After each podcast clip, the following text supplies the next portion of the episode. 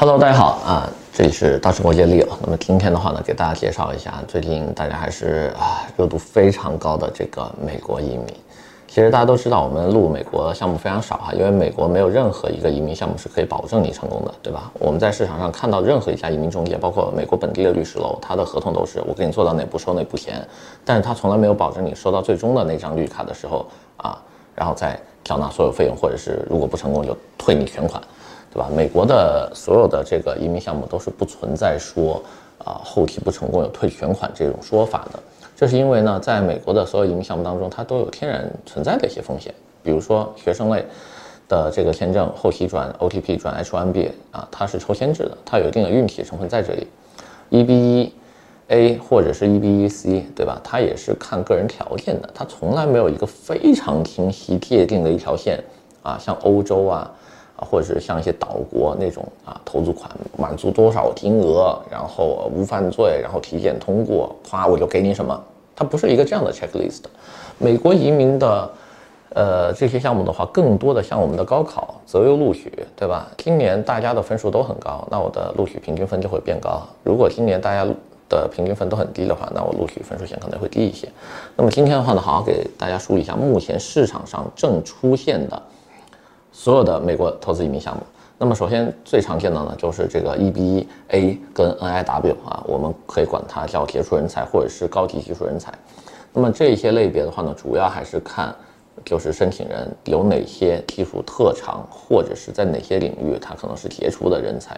那么我举一个 EB-A 的例子，EB-A 的话呢，它列了比如说十大条件，中间至少满足三个，比如说是某方面专家啊，获过一些国际性的奖项啊。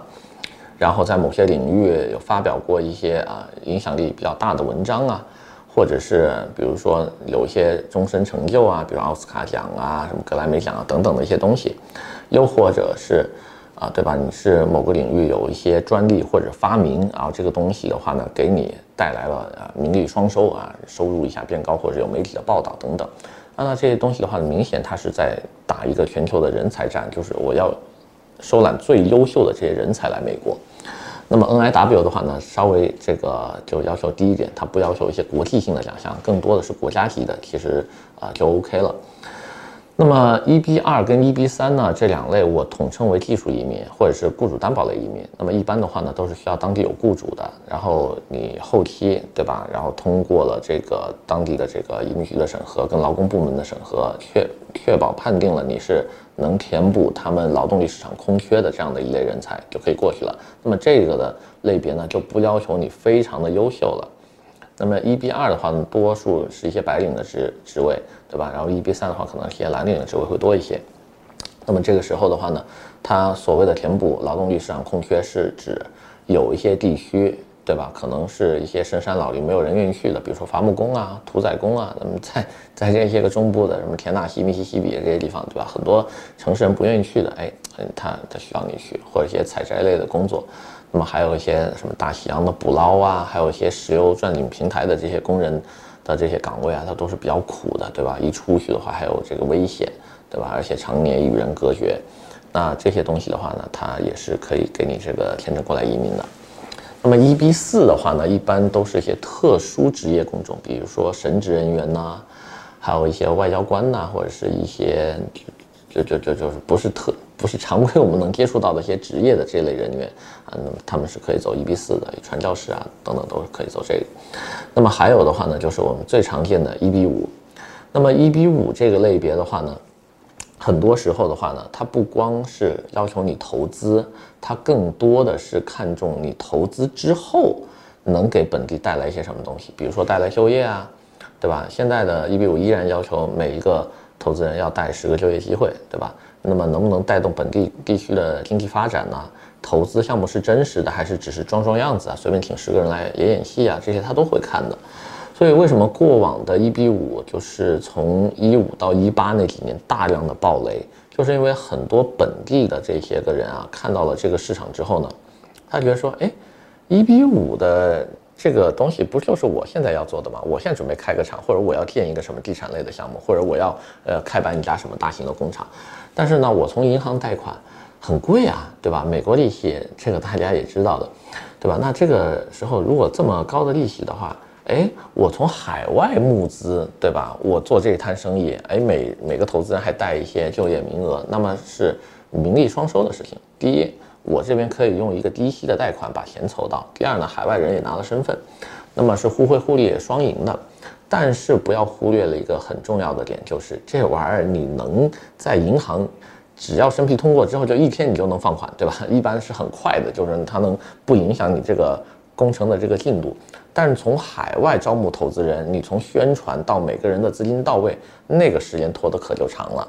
那你中间的这些运营会不会产生一些成本啊？等等一些东西，对吧？他经常就会两头不靠，两头不就着，对吧？这边的人呢就慢慢到位，这边呢就等钱赶紧开工，所以往往很多呃过去的这样的一些案例啊，到最后就黄了，或者是说它预期的这个盈利模型啊，随着时间的变化，一年两年之后它就变掉了，很多就业岗位它也带不上，那就会给投资人带造成一些损失，因为任何的商业经营都一定是有风险的。那么这个东西的话呢，跟澳洲幺八八 A 加拿大的创业类移民一样。都是你要去经营一家公司的，对吧？那你只要是经营就有风险。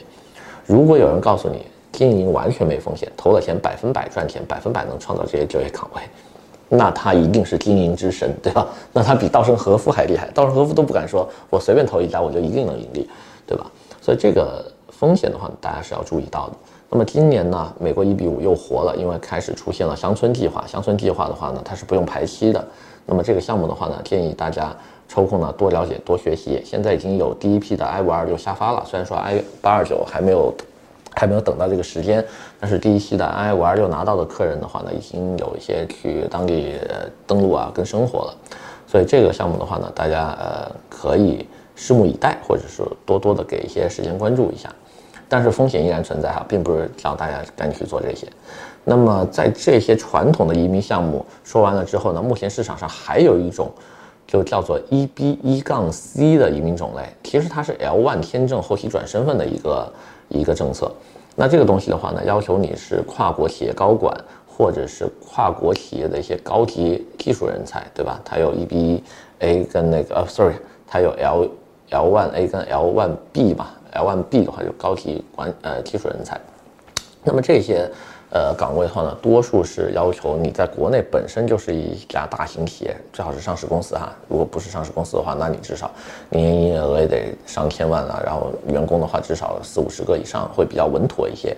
然后把你作为一个高管派驻到美国开设子公司或者分公司，然后呢你在当地运营这家公司，开展美国业务。两年之后的话呢，你的 L1 签证可以转换为 EB-C。那么这个东西的话，过去玩的人也很多，但是我依然不建议大家包装，对吧？因为很多人都说我们成功案例很多，我们很有经验，我们帮你包装一下，你就可以玩这个游戏了啊，对吧？包括 NIW 跟这个 EB1A 杰出人才类，很多人都说帮你包装一下就行，但这个东西中间的成本你一定要考虑。EB1A 包装的成本非常低，而且不影响你的正常工作，对吧？你这个时候不成功，那就算了，我就不玩了。但是 L 万签证的包装成本可是非常高的呀，你到时候去了当地还要投公司呢，对吧？那你这个时候万一你在两年之后，对吧？你面试不通过呀，或者是说他对方要求说啊，你再经营一段时间吧，我再给你发一张这个 L 万的续签，你再继续续在当地，那你是要继续的扔钱去维持这家公司呢，还是说你就放弃了？你会处于一个两难的一个境地，啊，非常的尴尬，因为。没有任何一家项目方能保证说你投了钱，我百分百给你身份的啊。如果有，大家可以放心大胆的去签啊，只要他有这个实力能给你退款，对吧？说到时候你这不行了，我给你全额收购啊，我有什么抵押物等等，那是 OK 的。如果没有的话呢，那我建议大家啊自行考量美国项目的风险。那今天的话呢，先给大家介绍这么多，我们下回再见。